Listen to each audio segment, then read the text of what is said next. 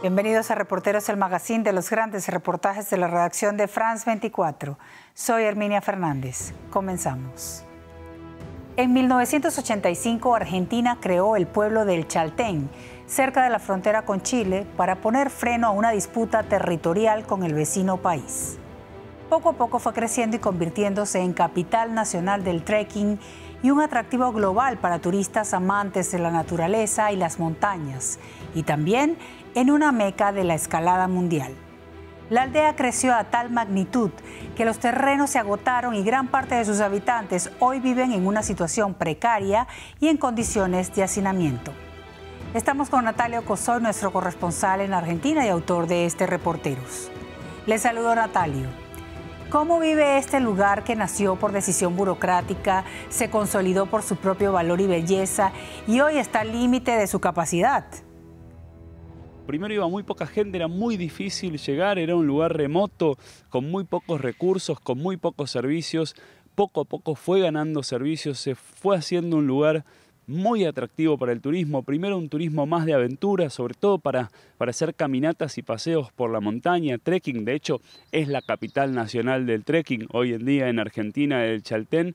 En, en, los años 2000 llegó una vía asfáltica, allí es mucho más fácil llegar en vehículo desde una localidad cercana al Calafate, a donde se llega en avión, y eso ha incrementado aún más el turismo. Eso ha generado muchísima presión sobre la infraestructura habitacional del pueblo y sobre los servicios urbanos que le presta a sus visitantes y a sus habitantes. Tiene serias dificultades de vivienda y de terreno, porque fue emplazado sobre una cantidad de hectáreas que le cedió el Parque Nacional que existe allí al pueblo, pero está rodeado de parque nacional, eso es parque nacional y a menos que le cedan más hectáreas, el pueblo no tiene hacia dónde crecer. Esa presión está haciendo muy difícil la vida para quienes son locales, para quienes quieren instalarse y vivir allí. Gracias Natalio, ya volvemos con usted. Aquí la historia.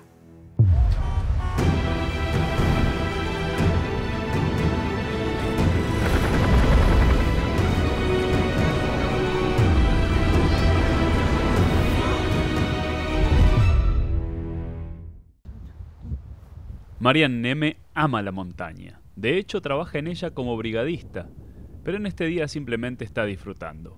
Es como un lugar que, siento que me ofrece muchísimos, muchísimos regalos.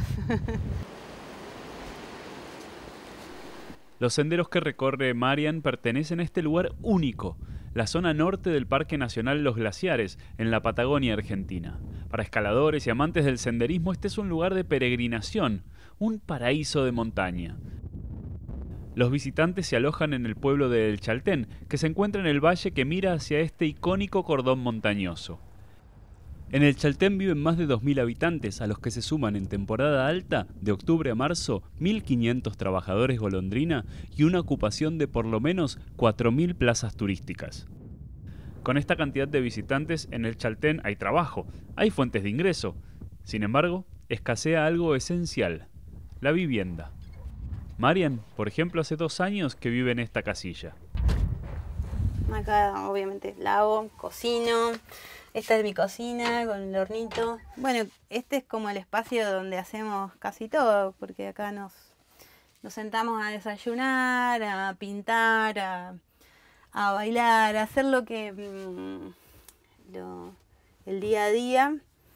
Esta es la, estufa que, que tengo, que con esta calentamos la, casita. Y, bueno, instrumentos. Los instrumentos tienen un, este, espacio propio, que es ahí, acá, allá, en toda la casa de instrumentos. Ser fueguito, yo quisiera, pa' quemar todos mis males y en silencio me comiera mis basuras terrenales. Tengo todo lo que lo básico, más bueno, viviendo con una niña y todo es está lejos de ser una vivienda adecuada, como se dice legalmente, o una vivienda digna. Y aún así las presiones habitacionales del Chaltén podrían hacer que tenga que dejar el pueblo. Eh, siento que tengo raíces muy firmes acá que hago como un gran aporte a la comunidad y que la comunidad me aporta un montón a mí, la montaña, que este lugar ya es eh, parte constitutiva de mi identidad y de, quién soy. Y sería muy triste tener que irme. Muy... lo pienso y me emociono. Ah. Eh, es duro, es, eh, y creo que mm, Chaltén está perdiendo grandes valores. El Chaltén se fundó en 1985 en el contexto de una disputa territorial con Chile. La idea del gobierno de entonces era demostrar que al estar habitada por argentinos la zona era indiscutiblemente de este país. Para establecer el pueblo, el Parque Nacional Los Glaciares, que tiene más de 725.000 hectáreas, cedió 135 de ellas. Los terrenos del Chaltén se fueron entregando a quienes llegaban a habitar el lugar, pero prácticamente no hay más. Ricardo Sánchez se mudó al Chaltén algunos años después de la fundación, en 1991. Eh, yo llegué con un, Renault 12 modelo 76, después lo tuve que cambiar, pues acá eh, era todo ripio y no aguantaba el autito, lo cambié por una camioneta, pero éramos muy pocos los, vehículos, aparte no había combustible, eh, no había gas, era todo muy, muy primitivo. ¿no? Hoy Ricardo Sánchez es uno de los concejales del pueblo. Desde ese rol analiza los impactos de la transformación que tuvo el lugar desde su llegada. Hubo un desbalance de crecimiento, a partir del 2000 este pueblo comenzó a crecer, crecer, crecer y no se fue acompañando con eh, el suministro de servicios públicos hacia ese crecimiento. Siempre estamos por atrás de esta situación tratando de paliarlo, pero nunca tenemos solución definitiva. Entonces estamos con problemas de agua, de procesamiento de líquidos cloacales, de generación de electricidad, no están en una forma óptima, el gas estamos siempre al límite. La planta de procesamiento de desechos cloacales que hoy existe en el Chaltén es insuficiente para el tamaño del pueblo. ¿Me vas preparando por favor el pHímetro? Para determinar el impacto que esto puede tener, un grupo de habitantes estableció el proyecto Donde nacen las aguas. Con esta sonda multiparamétrica podemos medir las características fisicoquímicas del agua, eh, vamos a medir la temperatura, el pH, la conductividad y los sólidos totales y sueltos, que es una caracterización básica de un curso de agua. Regularmente realizan mediciones de la composición del agua en la zona y analizan su microbiología. Todavía no han obtenido resultados concluyentes, pero existe la sospecha de que los efluentes pueden estar afectando las aguas del río. Y seguramente contaminación fecal, porque la planta de tratamiento de las aguas no tiene la capacidad para sanear a las aguas del Chaltén. La cuestión de la salud no tiene solo que ver con la preservación de recursos como el agua, sino también con la presión demográfica sobre los servicios sanitarios. Hace casi 30 años que Carolina Codó llegó como médica a El Chaltén. Hoy son dos médicos y atienden a unos 50 pacientes por día. Bueno, pero después si pasa algo hay que salir. Hay que salir a los lugares cuando hay urgencias, hay que salir. Bueno, yo salgo a la montaña cuando hay rescates. Hay que salir a la ruta con los accidentes viales. Y para todos estamos nosotros. A Carolina Codó le preocupa especialmente el tema de la vivienda. Uno no puede trabajar, trabajar bien si está viviendo en condiciones que no son confortables, ¿no? Alguien que trabaja acá nueve horas, diez horas en cualquier establecimiento turístico. Por ejemplo, ahora necesitamos médicos y no hay casa para médicos. En abril de 2022 la falta de terrenos llevó a un grupo de vecinos a tomar este predio, en el que había una cancha de fútbol.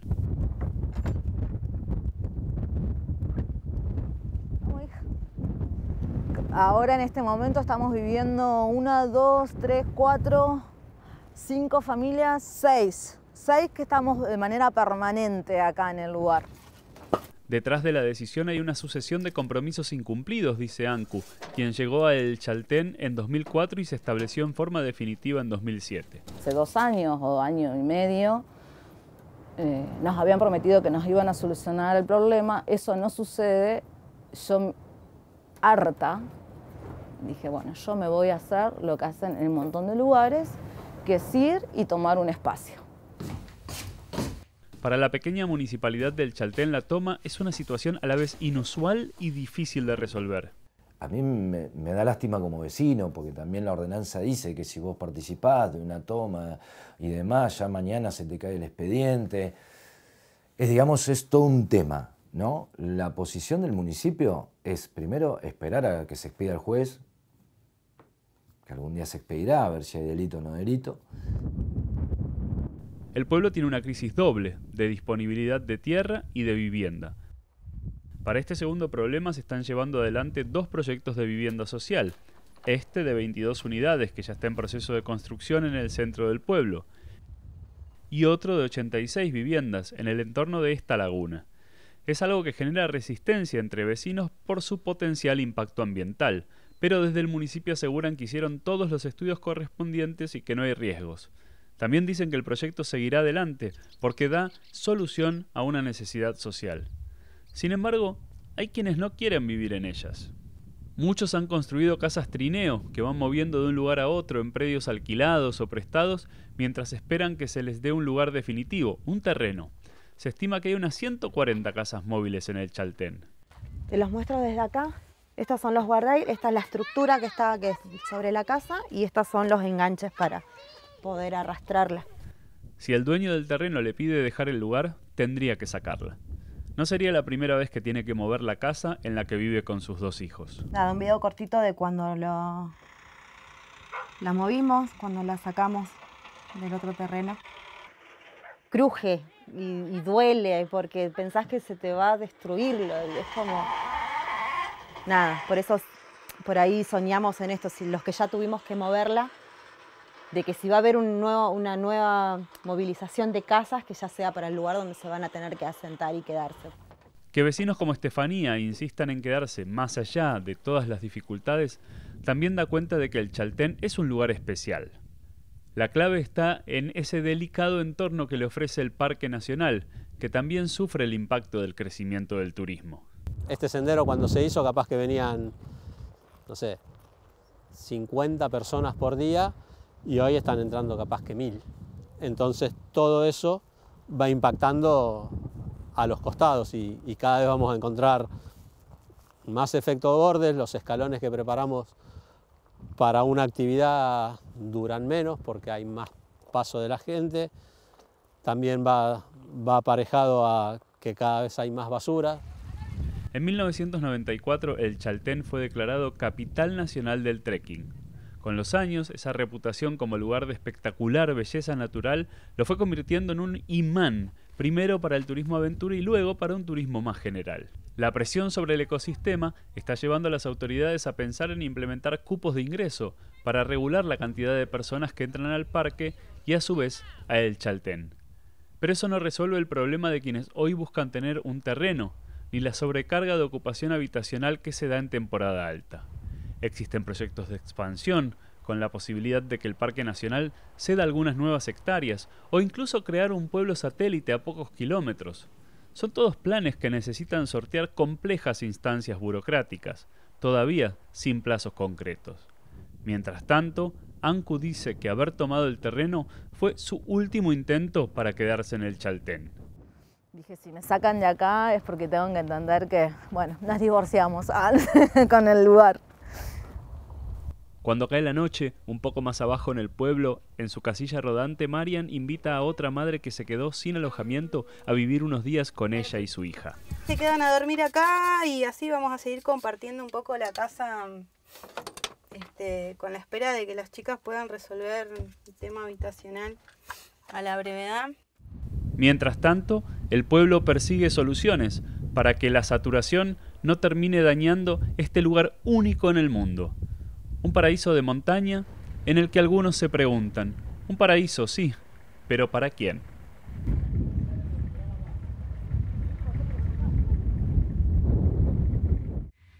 Estamos de vuelta con Natalio Cosoy, autor del Reporteros que acabamos de ver. Natalio, ¿ha cambiado el Chaltén desde que realizó el reportaje? ¿La situación se mantiene igual o ha empeorado? Nosotros estuvimos al inicio de la temporada, la temporada comienza en octubre, noviembre y se extiende más o menos hasta marzo. En invierno en general no hay tanta actividades, como decía, un lugar muy, muy remoto y era el inicio de la temporada y ya había bastante turismo, ya había dificultades eh, de vivienda, ya había presencia de grupos bastante grandes en algunas zonas del Parque Nacional, de los senderos, esa presión también sobre el entorno natural que existe en el Chaltén, pero nos estuvimos comunicando en estos días eh, con habitantes del lugar y nos dicen que como esperaban la situación es más difícil. ¿Por qué? Porque hay más presión sobre los servicios, la provisión de agua, la electricidad y por supuesto también la vivienda. Hay una escena en el reportaje de una toma de tierras por un grupo de habitantes que reclaman para tener sus propias tierras, para tener el lugar donde vivir. Eh, esa toma continúa, nos, nos han comentado, y las dificultades continúan. De hecho, hubo recientemente una protesta de personal del centro sanitario, del centro de salud del lugar, justamente por la problemática de la vivienda. Gracias, Natalio. Hasta aquí, reporteros de la semana. Recuerde que para sintonizar esta y las emisiones anteriores puede visitar nuestro sitio web france24.com. Hasta la próxima.